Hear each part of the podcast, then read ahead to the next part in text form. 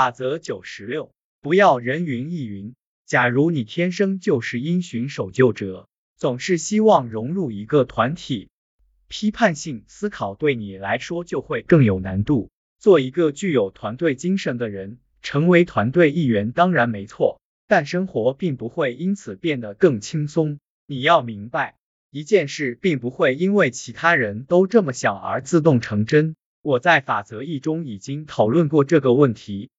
提过这种思考方式对你的价值观和信仰体系的重要意义，在批判性思考的问题上，不要人云亦云也具有重要意义。如果所有人的想法都是一样的，每个人走的是同一条逻辑之路，那么还有谁能提出新的想法？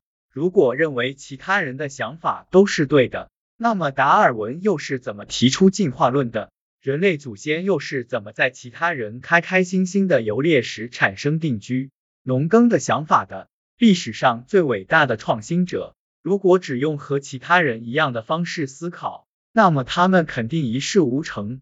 你需要了解自身信仰背后的逻辑，透彻的了解自身思维逻辑，绝不要把一切都建立在每个人都这么说或者其他人都会这么决定的假设上。不管做出这类假设的原因是什么，这只是懒于思考的借口。而真正的法则思考者从不懒惰，至少在思考的问题上，他们从不懒惰。顺便一说，思考时偶尔偷懒也不是不可以，但只能出现在一种情况下：你必须知道自己为什么偷懒，而且是有意放纵自己。可能是你在一天结束后感到精疲力尽时。也有可能是你不愿意和一个你知道绝不会放弃其主张的人争吵，特别是在你也从不放弃个人主张的情况下。当然，在很多事情上，你会产生和其他人一样的想法。世界上存在一些难以辩驳、被普遍接受的观点，例如，汽车行业的所有人都认为汽车的安全性越高越好。我也乐于接受这种观点。可如果你在汽车行业工作，你仍需意识到这是一个自己认同的普世原则。但我怀疑，绝大多数在汽车行业工作的人也会做出汽车应当越快越好的假设。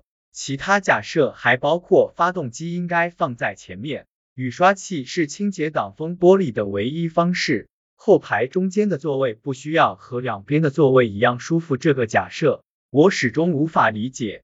就因为其他人这么觉得，你真的确定自己应该盲目的遵循这些假设吗？也许其中一部分是正确的，可如果不对主流观点进行质疑，永远也不会知道哪些是真正正确的。其他人都会这么决定的假设，只是懒于思考的借口。